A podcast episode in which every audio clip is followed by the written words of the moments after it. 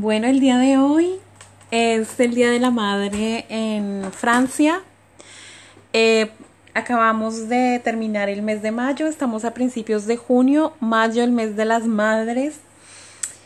Y eh, por esto la canción en la introducción que habla sobre, sobre mamá, eh, sobre el Día de las Madres.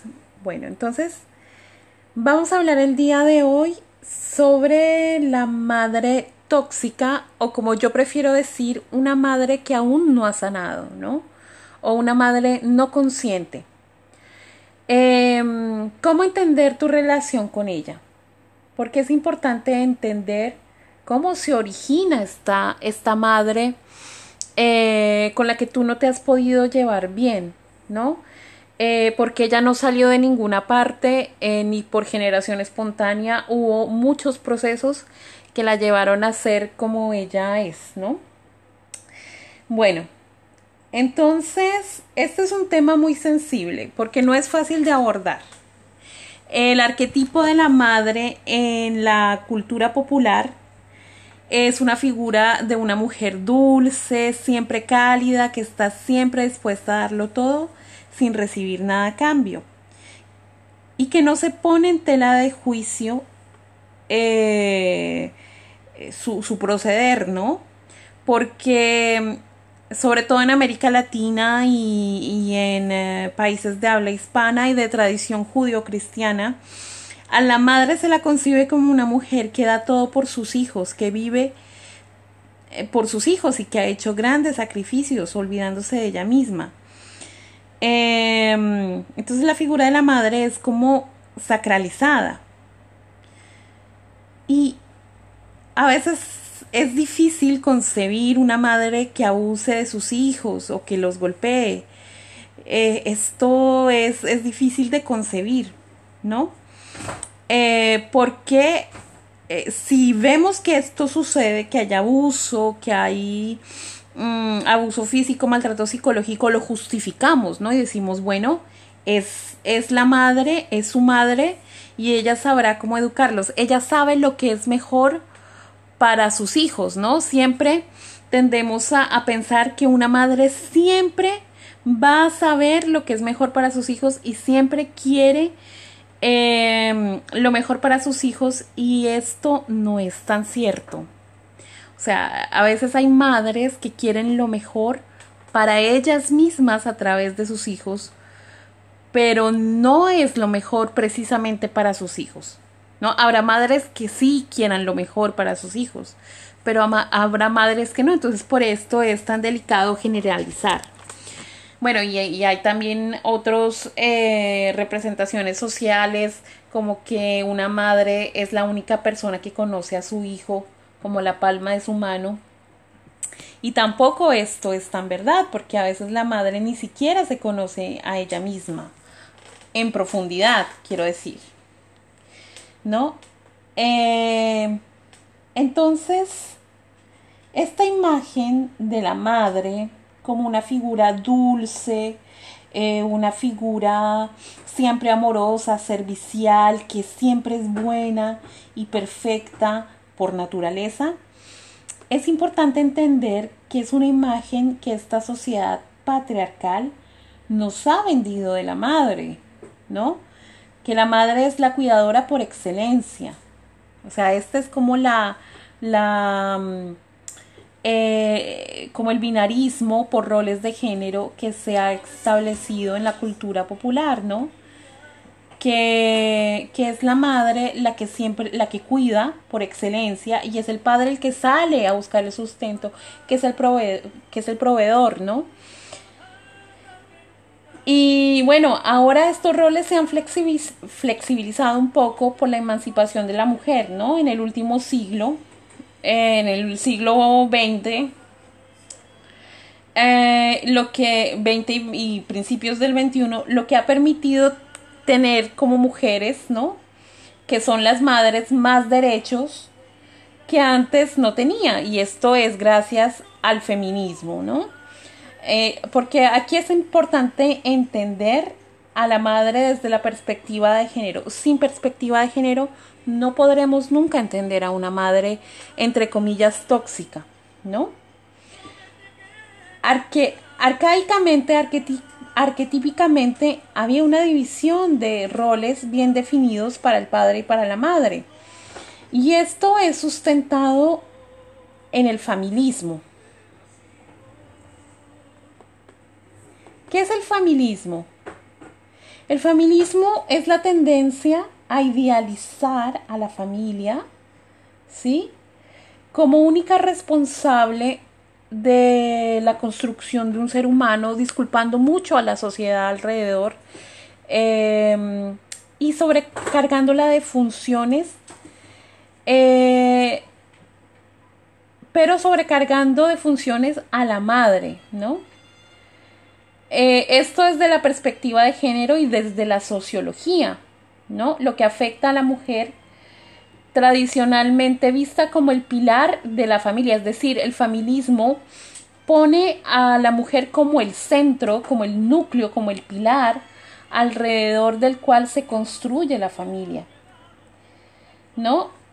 Entonces esto es peligroso porque se está tomando solamente a una, a una figura que es la mujer y no se toma a la pareja como centro de la familia, como núcleo de la familia como debería de ser, ¿no? En igualdad de términos para paternar y maternar a la par, ¿no? Eh, entonces, lo que sucede es que se sobrecarga a la mujer y eh, se, le demanda al, al hombre que ejerza su rol de padre, pero lo que pasa es que a veces em, este rol de padre, si no se ejerce, si no se paterna a la par, a la par de la madre, es decir, por ejemplo, en el caso de que existan padres periféricos, em, se tiende a disculpar más al, al hombre, ¿no? Em, porque, a ver, yo, yo siempre he dicho que eh, lo que es reprochable en un padre es imperdonable en la madre. Entonces, por ejemplo, si un padre que mm, responde con dinero por sus hijos, pero casi nunca está presente en casa, eh, porque ya sea por trabajo o porque pues tiene una doble vida o por, por cualquier otra razón, se le reprochará quizás, pero es socialmente disculpado eh, más fácilmente que si fuese la madre la que hiciera esto, que si fuese ella la que dejara a sus hijos con el padre y ella fuera la periférica y que dejara a sus hijos eh, bajo la responsabilidad de otras personas. Esto sería más disculpable es más disculpable en un padre que en una madre. Entonces, lo que es reprochable de un padre es imperdonable ante los ojos de la sociedad para una madre, ¿no? Entonces, esta es la razón por la cual eh, un hombre se le demanda menos ejercer su rol de padre, ¿ya? Y esto es lo que hace es encerrar a los hijos entre las mujeres, el familismo, o sea, encargar la responsabilidad de los hijos única y exclusivamente a las mujeres. Y cuando el padre solamente eh, viene a ejercer su paternidad, pero solamente como un auxiliar, cuidador auxiliar suplente, como, como a veces sucede, pues se le trata como un superhéroe, ¿no? Un día que le cambió el pañal al niño o le dio de le dio tetero, entonces ya es como un superhéroe nacional, ¿no? Y esto es sexismo inconsciente sostenido por una sociedad patriarcal. Entonces, bueno, para entender la relación con la madre, debemos entender que la primera relación afectiva que sostenemos es con nuestra madre, no es con nadie más. No es ni con el primer amor, ni es con la madre, ¿no? A menos de que tú tengas un hermano gemelo, una hermana gemela o lo hayas tenido en el vientre de tu madre, eh, la primera relación afectiva sería con, con él, con tu gemelo, con tu gemela.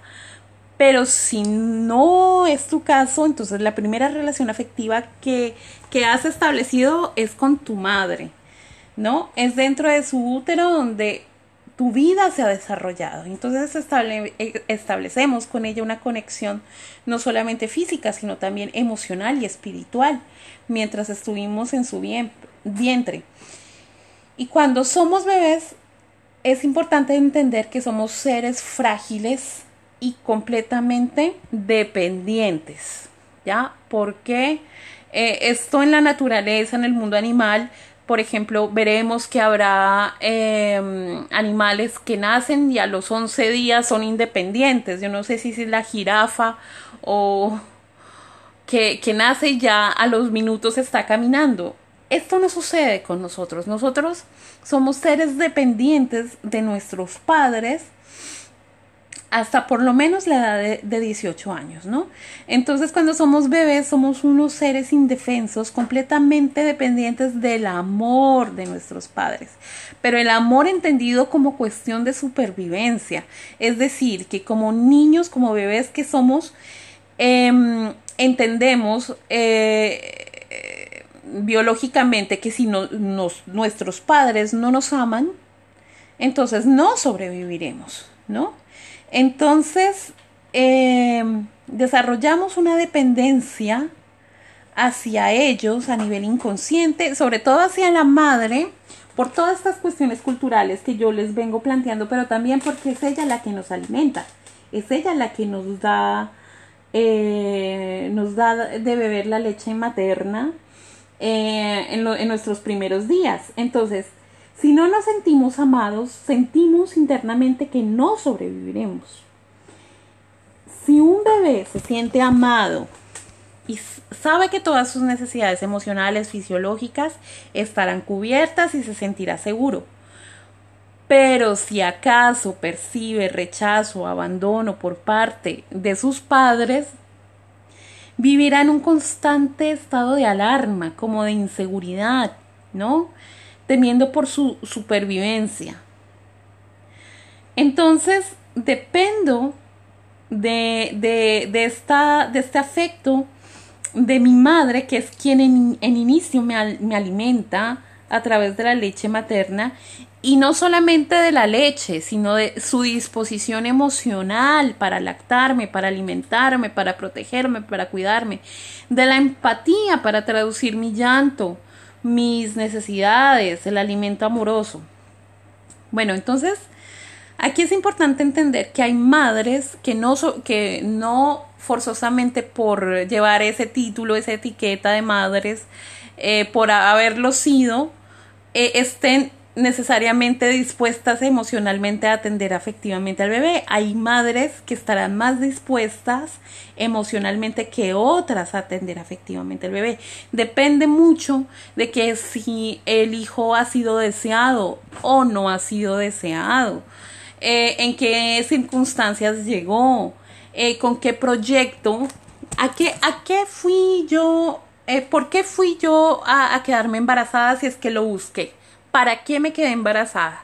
Si fue para, no sé, para retener a, a, a, mi compañero sentimental, o si fue porque realmente tenía yo un deseo ferviente de ser madre. Pero ser madre para qué? O sea, ser madre para ser consciente que tengo a mi cargo un ser humano indefenso, que tengo yo, que proveerle todo, su seguridad afectiva, emocional, física, eh, psicológica, cognitiva, etcétera, etcétera, etcétera, o pretendo que él me dé, porque hay madres o, mujeres que inconscientemente, porque esto a veces no se hace conscientemente, eh, deciden tener un hijo para encargarles su felicidad, ¿no? No, es que es para que me acompañe porque yo me siento muy sola, ¿no? Entonces, eh, ver con qué proyecto sentido gestacional eh, está está creciendo este niño, ¿no? En ser un compañero de la madre, ¿no? O no, yo tuve a, a, este niño o esta niña para que me cuiden mi vejez.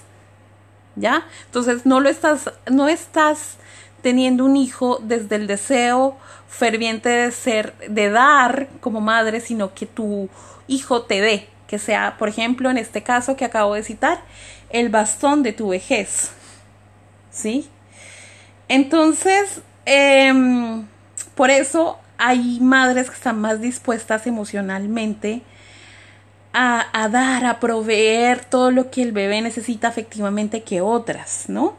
Existen madres que están ausentes afectivamente para, para ocuparse del bebé porque quizás eh, las circunstancias que rodearon a la llegada de ese bebé fueron que quizás eh, fue fruto de un embarazo no deseado o quizás hubo pasó algo durante el embarazo, una separación con el cónyuge, el compañero, padre del bebé, etcétera, etcétera, etcétera. O porque no se lo deseó, o porque hay problemas conyugales con el padre de la criatura, o porque no se sienten lo suficientemente preparados para esa maternidad en ese momento que llegó el bebé, ¿no? Entonces, como les decía, hay muchas maternidades que no son plenamente decididas con conciencia. Y sobre todo esto en la generación de nuestros padres y abuelos, en que tener hijos era casi obligatorio. O sea, esto era como una lista, eh, algo eh, que se tenía que hacer en una lista de supermercado, ¿no? Era algo casi obligatorio en la vida de una mujer, ¿no? Y aquí yo entro a citar la perspectiva de género nuevamente porque hay una etapa del paso de la vida de adolescente a adulto, que es la etapa de joven adulto emancipado, eh, que es una etapa en la que el joven se ha independizado de su familia de origen y se construye como individuo, hace su proyecto de vida. O sea, es una etapa, por ejemplo, es al finalizar los estudios de secundaria eh, la preparatoria, como llaman en México, el bachillerato, como le decimos en Colombia, y, y, y, tiene un tiempo en que vive solo, lejos de sus padres o fuera de, de, de la casa familiar, y se proyecta en el futuro, decide cómo se va a proyectar profesionalmente, senti sentimentalmente, si quiere tener pareja, si se quiere casar, si quiere ser madre, si quiere ser padre, etcétera. O sea, es un periodo en el que el adulto eh, se individualiza, ¿sí? se diferencia de su familia de origen para buscar su propio camino. Entonces, en nuestras madres, nuestras abuelas, antiguamente, esta etapa mm, de adulta joven emancipada no la vivían. Esta etapa era socialmente autorizada para los hombres pero no para las mujeres. Antiguamente las mujeres pasaban de salir de la familia de origen, de las manos del padre a las manos del marido. Entonces no vivían esta etapa de adulta joven emancipada, que hubiera podido contribuir a que ella decidiera qué quería hacer con su vida, si quería casarse de verdad, si quería tener hijos o no, si quería estudiar, trabajar, esta etapa muchas de nuestras madres y abuelas no la vivieron, porque en muchas ocasiones el mandato familiar era que tenían que salir de casa casadas o si no era una vergüenza. Entonces, la vergüenza, y esto constituye mucho de los secretos familiares, y en un podcast hablaré sobre los secretos familiares nocivos, ¿ya? Que si una hija en la familia salía embarazada sin casarse era la vergüenza más grande, ¿no? Estaba como manchado de vergüenza, manchada de vergüenza este, este embarazo, ¿no? Entonces, eh, bueno, por, este, por estos mandatos familiares y por estas demandas sociales de lo que era bien visto, lo que no era bien visto, muchas mujeres no vivieron esta etapa crucial para crear un proyecto de vida. Entonces no tuvieron más proyecto de vida que el de ser madres y ni siquiera saben por qué ser madres, ¿no?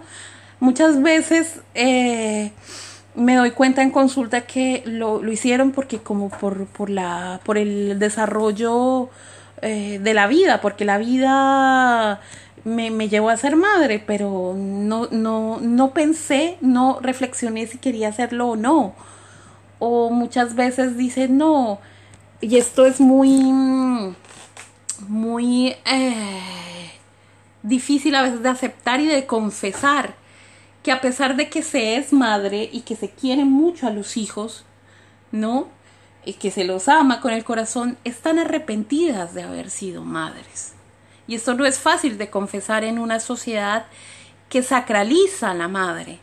Hay mujeres que se sienten internamente arrepentidas de ser madres y que si pudieran devolver la vida, no quiero decir que sea todo, todas las madres. Hay madres que se sienten muy orgullosas de su rol de madre, se sienten muy satisfechas, muy llenas emocional y psicológicamente con su rol de madres, pero hay otras que digamos el, um, la maternidad les cayó como un piano de cola en su, en su vida y que no saben muy bien porque es que son madres, ¿no? Entonces estas son madres que, que sienten un, un, secreto arrepentimiento que no se lo pueden confesar a nadie, a nadie, eh, ni a sus hermanas, ni sus amigas, ni a su propia madre, ni a nadie, ¿no? Esto a veces solo sale en, en terapia, porque en terapia es un espacio donde no se juzga al paciente, ¿sí? Eh, que de verdad eh, se arrepienten de ser madres y esto no tiene que ver con que no quieran a sus hijos, quieren a sus hijos, pero tienen como una cierta, un cierto arrepentimiento o están en conflicto con su rol de madres, con su rol de maternidad. ¿Ya? Bueno, entonces, eh, esto de ser madres, como decía, a veces no viene, viene como de algo que, que, que, se dio por presión social a veces, muchas veces, sí, o por mandato familiar, porque he visto que todas mis hermanas han sido madres, entonces yo también, o sea, como por, como por pertenecer a la familia también, eh, me decidí a ser madre, pero no sé muy bien si quiero serlo o no, pero bueno, igual soy madre, ¿no? Dicen algunas mujeres. Y entonces eh, pues esto a veces viene de que, de que bueno, de que al ser madres eh, sin mucha conciencia también han tenido heridas abiertas de la infancia aún, tienen heridas abiertas de la infancia, heridas de abandono, de rechazo, injusticia, humillación, son las cinco heridas que todos tenemos, todos tenemos alguna herida, ¿ya?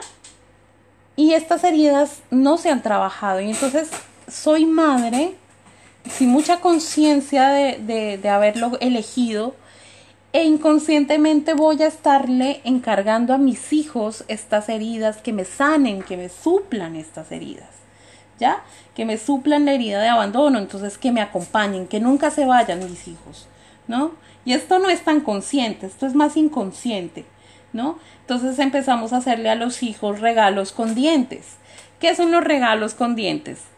Que les digo, bueno, les doy todo, eh, les doy eh, lo que necesitan, eh, les pago la universidad, el colegio, les doy de comer, de vestir y todo esto, y luego se lo saco en cara y les digo, ay, a la mínima, al, a la mínima, al mínimo conflicto, y les digo, ay, todo lo que yo me he sacrificado eh, por ustedes. Y si está con el padre con su padre nos quitábamos la mm, el bocado eh, nos quitábamos la comida de la boca para dárselas a ustedes porque este es el discurso no entonces es como para generar culpa porque la culpa bloquea la culpa es es algo eh, es un sentimiento, es una construcción social, es una emoción eh, construida socialmente que se utiliza mucho para manipular. Mm, a veces esto no es tan consciente, no es a propósito, pero eh, la culpa se utiliza mucho para manipular, ¿sí? Y sobre todo eh, utilizando la religión, ¿no? Entonces, invocando a un Dios castigador que eh, va a venir a castigarnos eh, si no hacemos lo que nuestra madre nos pide, ¿no? Entonces, claro, si mi madre tiene una herida de abandono, de rechazo, de injusticia, de traición, de humillación abierta que no ha sanado, eh, y sanar es hacer un proceso de autointrospección que muchas veces se intenta hacer solo, pero que es muchísimo mejor, mucho más efectivo si a uno lo acompañan en un proceso terapéutico dentro de un dispositivo terapéutico, por ejemplo, yendo a consultar a un psicólogo, a un terapeuta que te ayude con eso. ¿Ya? Porque cuando eres madre tienes una doble responsabilidad, no solamente sanar para ti, sino sanar para tus hijos. Entonces, ¿qué pasa? Que estas heridas vienen de que en generaciones anteriores tenían tantos hijos eh, y estas, estas eh, una característica de la generación de nuestros padres y de, nuestras, de nuestros abuelos que tenían tantos hijos que no podían tener un reconocimiento afectivo personalizado. Entonces esto eh, es lo que se conoce como hijos hortaliza o tomate, en que los padres no les decían, bueno, aquí les damos todo, ¿no? Como si fuera una huerta. Les damos todo, les damos comida, educación, etcétera, sustento, cama, eh, ropa, les damos todo para que sobrevivan, como si fueran vegetales, como si fueran hortalizas, tomates en una huerta. ¿Ya? Pero no me pidan nada más. O sea, es decir, se creía que, que el dar todo, techo, comida, etcétera, etcétera, que es, digamos, lo básico, eh, era ya suficiente. Entonces el afecto era, no era individualizado, porque eran tantos hijos además, entonces no había un reconocimiento afectivo para ti, ¿no? Individualizado, como una persona, independiente de tus hermanos, como una masa amorfa ahí que no se reconoce eh, quién es quién. No, no hubo un, un reconocimiento afectivo individual. Entonces esto genera muchas heridas emocionales a nivel inconsciente, ¿no? Porque esto no es tan consciente, ¿no? Eh, porque a veces tendemos a, a, no ver la herida, decir, no, es que, bueno, mis padres me castigaron, me, me, pegaron, me maltrataron, me dejaron eh, cuatro horas llorando en un cuarto oscuro, pero aquí estoy eh, y me considero yo un ser humano funcional, un adulto funcional porque tengo trabajo y todo esto. Pero a ver, bueno, ¿eres feliz en tu trabajo? ¿Te sientes satisfecho con tu relación de pareja? ¿Tienes una, una relación sana con tus hijos? Es que esto es, o sea, no se trata de reprochar a los padres lo que hicieron lo que no dejaron de hacer, sino ver tu herida, ver cómo te afectó tu relación con ellos, porque si bien la herida no fue responsabilidad tuya, sí es responsabilidad tuya sanarla, no solamente por ti, para que tú tengas una vida más sana, más feliz, con más bienestar, sino para tus hijos, si los tienes, o para tus futuros hijos, si los vas a tener. ¿Ya? Entonces, por supuesto, si no resolvemos estas heridas, si la madre no las resuelve, no sana, no va a terapia psicológica, no hace un trabajo de introspección, por X o por Y, le va a encargar estas heridas a los hijos. Entonces, ¿qué es lo que pasa con la madre narcisista, la madre tóxica, eh, que, que, se conoce comúnmente como tóxica, pero es simplemente una madre que no ha hecho conciencia y que no ha sanado? Pues va a pretender que sus hijos le llenen el vacío emocional, un vacío emocional que ella a veces ni siquiera es consciente que tiene, ¿no? Porque, como les decía en mi podcast anterior, Em, se tiende o a subestimar a los padres reprochándoles lo que hicieron o que dejaron de hacer o idealizarlos. E idealizarlos a veces no ayuda tampoco porque no se puede ver la herida. Es decir, no quiere decir no agradecerles y no honrarles, eso no, sino verlos como son, sin sacralizarlos como dos figuras divinizadas que no se equivocaron, ¿sí? Porque quizás lo que hicieron o lo que dejaron de hacer haya estado bien o haya estado mal, eh, me, ha me ha provocado heridas y yo tengo que ver esas heridas para entender mi vacío emocional. Bueno, entonces, ¿qué pasa? Las madres narcisistas ni siquiera a veces son, o tóxicas, ni siquiera son conscientes de este vacío emocional.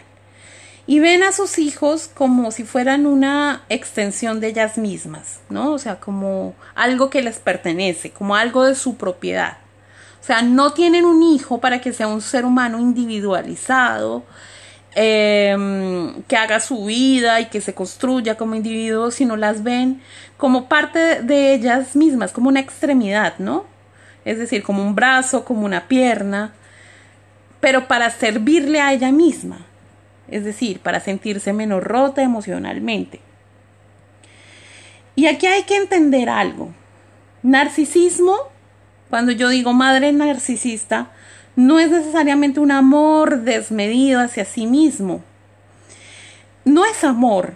En la madre narcisista uno podría pensar que es una madre que se ama a sí misma enormemente porque pareciera que nunca se equivoca, que lo que dice es una verdad sagrada y etcétera, etcétera. No es un amor desmedido hacia sí mismo, lo que es es un tipo de señuelo egoico que la madre utiliza como mecanismo de protección para no ver sus heridas, para no ver su sombra. El arquetipo de la sombra que Carl Gustav Jung, psicólogo suizo, eh, nos, nos planteó que todos tenemos, ¿no? Todos tenemos una sombra que es esa parte de nosotros mismos que no nos gusta. Lo que pasa es que está bastante inconsciente. Recordemos que el inconsciente hace parte del 95% de nuestro aparato psíquico y por eso no es tan fácil de ver la sombra. Entonces, ¿cuándo es que aparece la sombra? La sombra aparece, por ejemplo, cuando una persona me cae mal. Cuando una persona me cae mal, estoy proyectando mi sombra en la otra persona, por ley del espejo. Así sea difícil de aceptar esta realidad, es una realidad. Cuando siento envidia, cuando siento celos, ¿no? Lo que pasa es que en las tradiciones judío-cristianas, por la religión católica también, nos dicen desde pequeños que estas emociones de celos, de envidia, de rabia, etcétera, etcétera, pues eh, no son buenas, ¿ya? Son negativas y entonces hay que huirles. Y que es pecado supuestamente. Entonces, esto es muy peligroso porque nos enseñan desde niños que estas emociones son pecado y, les huimos, las reprimimos, ¿no? Entonces, ¿qué es lo que sucede? Entonces, es como si yo tuviera una pelota en una piscina, de estas de piscina, una bola, de estas de bola o pelota, de estas de piscina o de pileta, como les dicen en Argentina, o de alberca, como les dicen en México. Y yo reprimo esa pelota, la hundo, intento hundirla, y por más que yo intente hundirla, esconderla bajo, el agua, llegará el momento en que la pelota saldrá disparada. Entonces eso es lo que pasa con la sombra, por ejemplo, cuando pasamos al acto, o sea, cuando la pelota sale disparada es cuando pasamos al acto, entonces cuando ejercemos violencia, cuando insultamos, cuando golpeamos a alguien, esto es lo que pasa con la madre tóxica que la madre tóxica ha intentado reprimir esta, esta pelota, esta sombra, ya em, fruto de las heridas no resueltas de su niña interior que está herida aún, de, de digamos, de, de, de, la relación eh, rota quizás o la relación que está por sanar aún con sus padres y que no sabe cómo sanar porque los padres son sagrados, etcétera, etcétera, y no hay que reprocharles nada. Entonces, esto hace que, la madre tenga esta pelota bajo, bajo, el agua que intenta hundirla y que por X o Y razón, porque el niño llegó tarde un día de la escuela o porque no hizo el deber como tenía que hacer, eh, o no hizo la cama, o no sé, hizo un desorden con los juguetes que acababa de ordenar, sale disparada la, la pelota. Entonces aquí es cuando la madre narcisista o tóxica pasa al acto, ejerciendo violencia, insultando, golpeando a alguien. ¿Ya? Entonces, eh, bueno, esto también es fruto quizás de que ella tiene una imagen idealizada de sí misma, ¿sí? Es decir, no reconoce su sombra. Y además tiene una imagen idealizada de su propia madre, lo que les decía. O sea, no es capaz de verla como es, ¿no? Idealiza a su propia madre para no ver la herida. ¿Sí? Porque si la estuviera viendo como es, la estaría viendo, estaría viendo también sus heridas infantiles. Y esto a veces psicológicamente, psíquicamente, es demasiado insoportable, ¿sí? Entonces aquí interviene un mecanismo de protección que es la negación, ¿no? Entonces negamos que nuestra madre nos haya herido, o sea, nuestra madre niega que su propia madre la ha herido, ¿no? Y, y, lo hace a través de la idealización. Entonces ella idealiza a su propia madre para no ver sus heridas. Y aquí hay que recordar, por ejemplo, desde los órdenes del amor de Bert Hellinger, eh, que se nos invita a, a reconocer eh, que gracias a los padres tenemos vida, ¿no? Honrarlos desde nuestro corazón pero, pero sin descalificar su rol que como padres ejecutaron, pero tampoco caer en estas idealizaciones ni sacralizaciones, porque tampoco los estoy viendo tal y como son. Y a los padres debo aceptarlos, tomarlos tal y como son. ¿Ya? Entonces, aquí no se puede agregar nada, o sea, tomar a los padres como son sin agregar ni quitar nada. Y aquí con agregar quiero decir también glorificar. Ni glorificar, ni omitir, ni rechazar ninguna característica de ellos, de lo que son ellos, mis padres, mi, mi madre y mi padre, así me guste o no me guste, ¿no? Porque yo al aceptar a mis padres como son, al aceptar a mi madre como ella es, que esto ya veremos cómo hacerlo. Eh, ya, ya hablaremos de cómo hacerlo porque no es tan fácil, lo sé. Eh, al aceptarlos como son, yo también estoy aceptando cómo soy yo, ¿no? Entonces, em, si yo me acepto, si yo acepto a mis padres, estoy aceptando la vida que me fue transmitida a través de ellos. Si yo rechazo a mis padres lo que hicieron, lo que dejaron de hacer, estoy rechazando la vida que me han dado, ¿no? Y ahora esto de honrar a los padres, yo voy a ahondar un poco más eh, sobre lo que se trata, porque se, se suele confundir mucho y se presta confusiones, porque muchas veces se dice, pero es que ¿cómo puedo honrar a una persona que me maltrató, que me, que me, que me hizo tanto daño? Mm, o que me abandonó, que ni siquiera conocí. Es que honrar no significa este eh, concepto religioso de, de, hacer un altar o hincarse de rodillas, ¿no? Honrar es otra cosa. Ya ahora voy a entrar a explicar lo que se trata a honrar a los padres. Voy a ahondar sobre ese tema. Entonces, el que ama y honra a sus padres, ama y honra a la vida. Quien menosprecia a sus padres por la razón que sea, también menosprecia la vida, ¿no? Entonces, es importante tomar a los padres, ¿no? Eh, porque si no se los toma, se corta el flujo de la vida hacia sí mismo. Entonces uno se siente estancado, se siente vacío, estados de ánimo no saludables, enojo, depresión, enfermedades. Entonces un hijo solamente puede sentirse en paz consigo mismo si está en paz con sus padres. Y esto no es de la noche a la mañana, esto no es algo eh, que se pueda hacer con un chasquido de dedos, ¿no? Esto es un proceso largo, que todos estamos en ese proceso. Entonces, con una madre tóxica o narcisista, ella misma no está con sus no está en paz con sus propios padres y a veces ella ni siquiera se da cuenta de esto, ¿no? No está en paz con su madre, porque no la está tomando como es en realidad, no la está viendo como es, no está viendo sus propias heridas. La está idealizando quizás desde, desde sus expectativas o como quisiera que ella fuera y va a pretender que sus hijos llenen y le den sentido a su vida.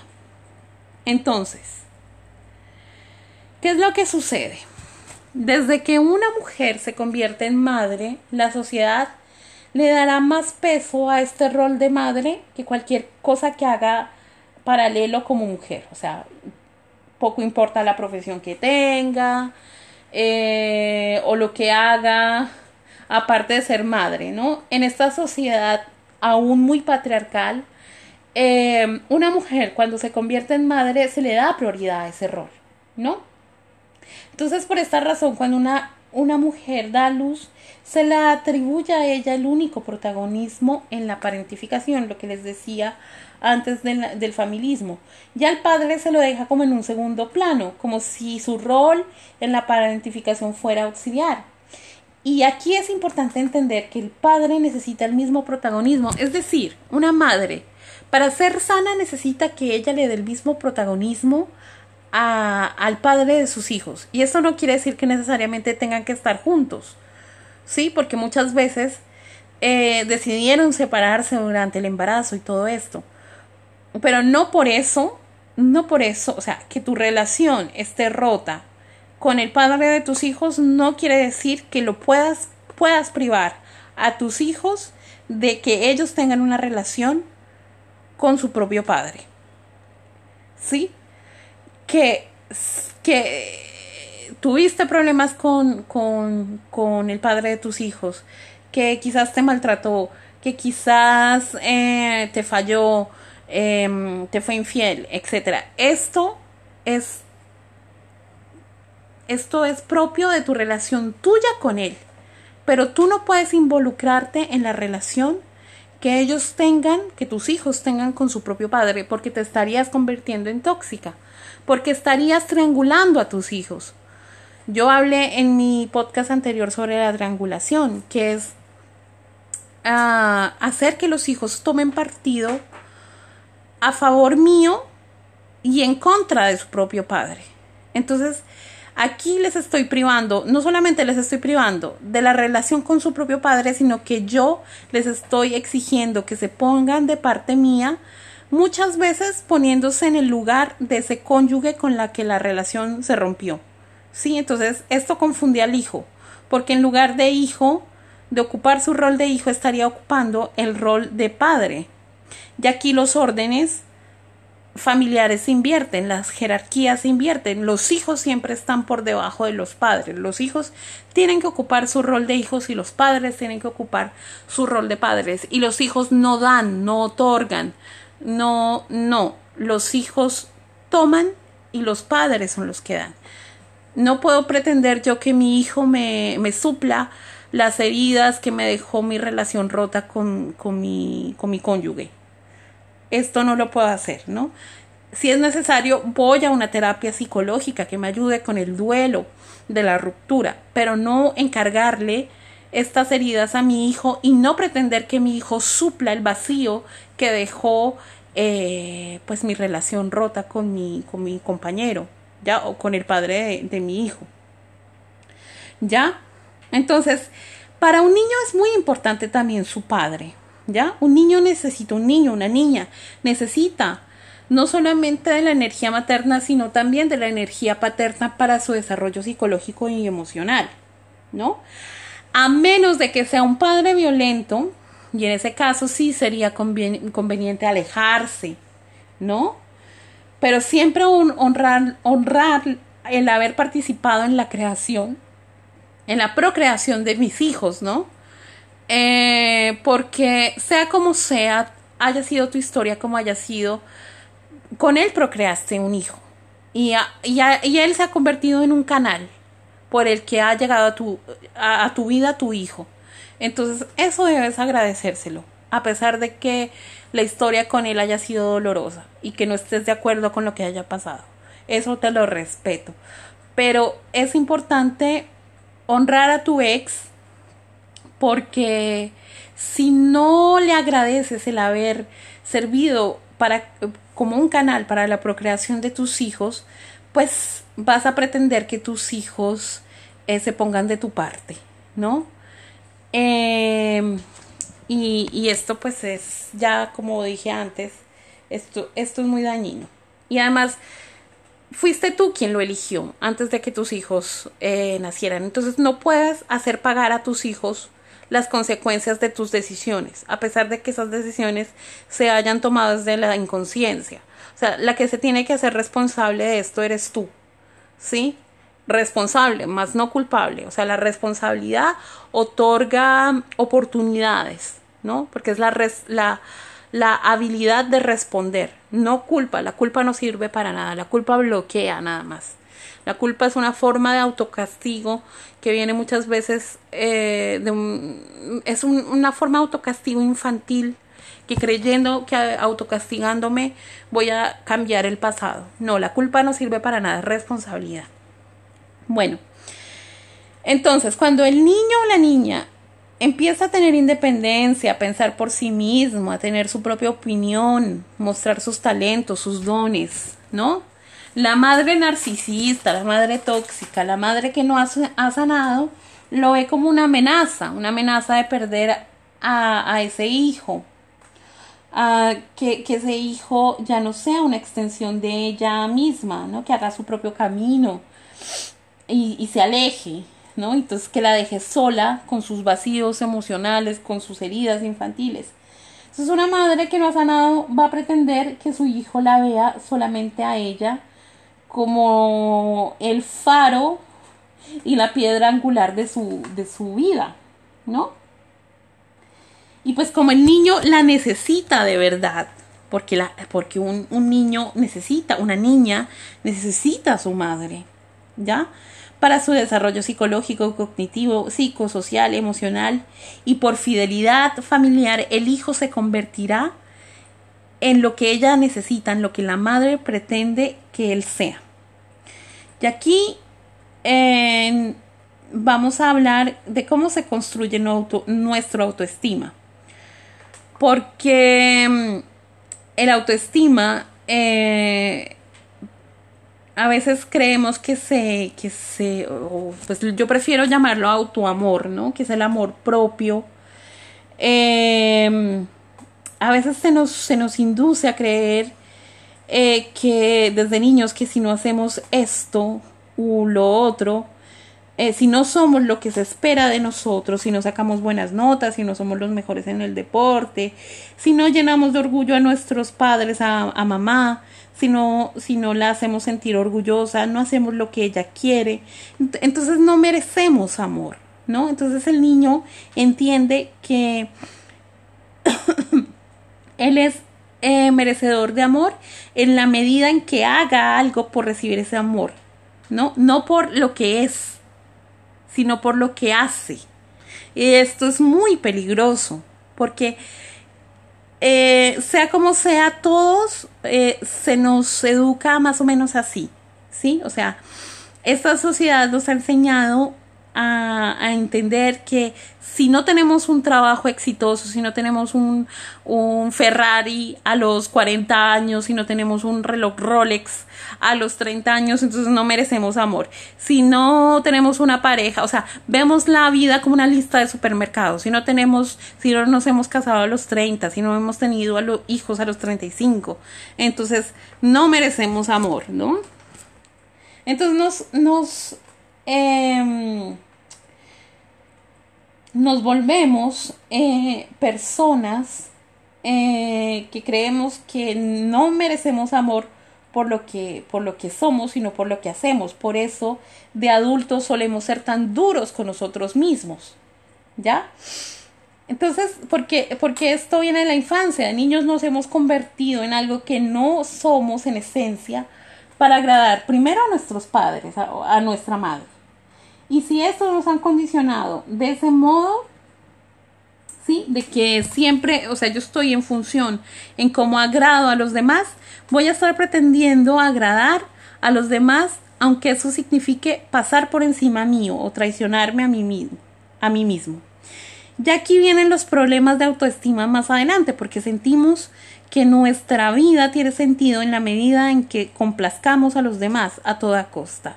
Y esta es la receta para fracasar, porque como dice el dicho popular, si quieres fracasar, intenta hacer feliz a todo el mundo y agradar a todo el mundo. No se puede agradar a todo el mundo, porque además nos estaríamos traicionando, ¿ya? Pero lo hacemos porque esto lo entendimos desde pequeños. Entonces, como dependemos del amor de nuestros padres para sobrevivir, el amor de los demás, el amor de la tribu, terminamos haciendo y convirtiéndonos a veces en personas que no somos para obtener ese amor. Entonces, eh, bueno, eh, la madre que no ha sanado va a entrar en estos juegos de manipulación con su hijo. Entonces, si no haces esto, pues eh, te hago esto. Y a veces muchas, en muchas ocasiones viene la descalificación. Entonces le dice que no será capaz de esto o lo otro o a veces cuando el hijo obtiene un logro, porque esto es muy común, cuando el hijo obtiene un logro, saca una buena nota, o tiene algún, algún éxito, algún, bueno, algún logro, la madre le dice, bueno, claro, es que lo hiciste bien porque eres, heredaste el talento y los dones de tu madre. Y aunque esto suene inocente, y aunque esto sea, pues suene como como inocente le está haciendo entender que los dones y los talentos eh, no, de él no son propios, sino que vienen de su madre y de su lealtad hacia ella. ¿Ya? Bueno, entonces, eh, a ver, ¿y por qué sucede todo esto? Una madre tóxica o no consciente tiende, por aquello el familismo, lo que, lo que les hablaba Em, anteriormente a concentrar y basar su existencia, el sentido de su vida en su rol de madre. O sea, ella se ve solamente como madre, porque así es como la ve la sociedad. O sea, la sociedad, en el momento en que ella se convierte en madre, tiende a, a hacer desaparecer sus otras facetas como mujer y concentrar, concentrarse solo en su rol de madre. Entonces ella misma cae como en esta trampa, que por demás es una trampa patriarcal, y descuida completamente la construcción de su existencia, de su sentido de su vida, eh, de su bienestar psicológico individual. Entonces también descuida a la pareja. No estimula su vida sentimental ni sexual, ni tiene un proyecto propio, ni personal, ni profesional. ¿sí? Y si alguna vez existió un proyecto profesional o de pareja, lo dejó completamente descuidado. Y ella dirá que es por, su, por concentrarse en su rol de madre. Pero no sabemos si es de este rol de madre ella se ha concentrado en solamente en dar o está dando para esperar a que, a que el hijo se quede o le retribuya de alguna manera. ¿Ya? Y, esto es porque es muy, muy defendido en la cultura popular y en las eh, tradiciones judeocristianas, eh, como decía antes, que lo más importante de la familia son los hijos, ¿no? Que muchas veces se dice, ya hasta una canción hay que dice que la base del matrimonio son los hijos. Y no, señores, nada más lejos de la realidad. La base de una familia es la pareja. Si en la pareja hay armonía, en la familia hay armonía. Si en la pareja hay amor, hay armonía, hay comunicación, la relación es sana, los hijos son más felices de tener unos padres que se aman entre sí. Son más felices que tener grandes cantidades de dinero, ropa o juguetes. ¿Sí?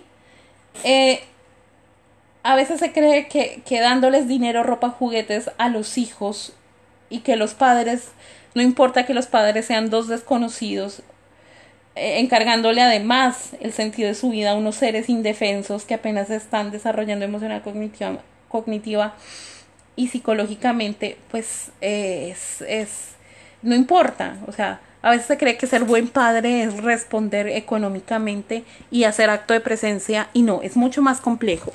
Es mucho más complejo que eso. Por esto decía que la decisión de ser padre no debe tomarse a la ligera. Ya no podemos darnos el lujo de tener hijos eh, porque sí, porque por, por osmosis, por generación espontánea. O sea, eh, es importante antes de, de traer una nueva vida al mundo, ser conscientes de las heridas que tenemos y sanarlas, trabajar por sanarlas, aunque sea un proceso largo. El mejor regalo que le puedes hacer a tu hijo es sanar, es sanar a ti mismo, porque o a ti mismo, porque les estás evitando cargar con tus conflictos y tus heridas emocionales. Les estás evitando cargar con tu felicidad. Eh, hay que acordarse que nuestros hijos son un espejo de nosotros mismos. ¿Ya? Y lo que no nos gusta de nuestros hijos está en nosotros mismos, sobre todo si son pequeños, si son niños. ¿Ya? Entonces, eh, bueno, ya seguiré ahondando más adelante y, ahora en mi siguiente podcast. Eh, hablaremos de cómo puedo ver lo positivo de todo esto, cómo puedo sanar la relación con mi madre, ¿no? Eh, los pasos que puedo que puedo llevar a cabo para la sanación de la relación con mi madre. Mm, em, y no morir en el intento. sí, o sea, eh, que esto es posible, que es un proceso largo, pero es posible sanar la, la relación con mi madre. Y ya entraré a ahondar qué es lo que, cómo puedo ver algo positivo en todo esto que me ha dejado esta relación difícil y conflictiva con, con mi madre.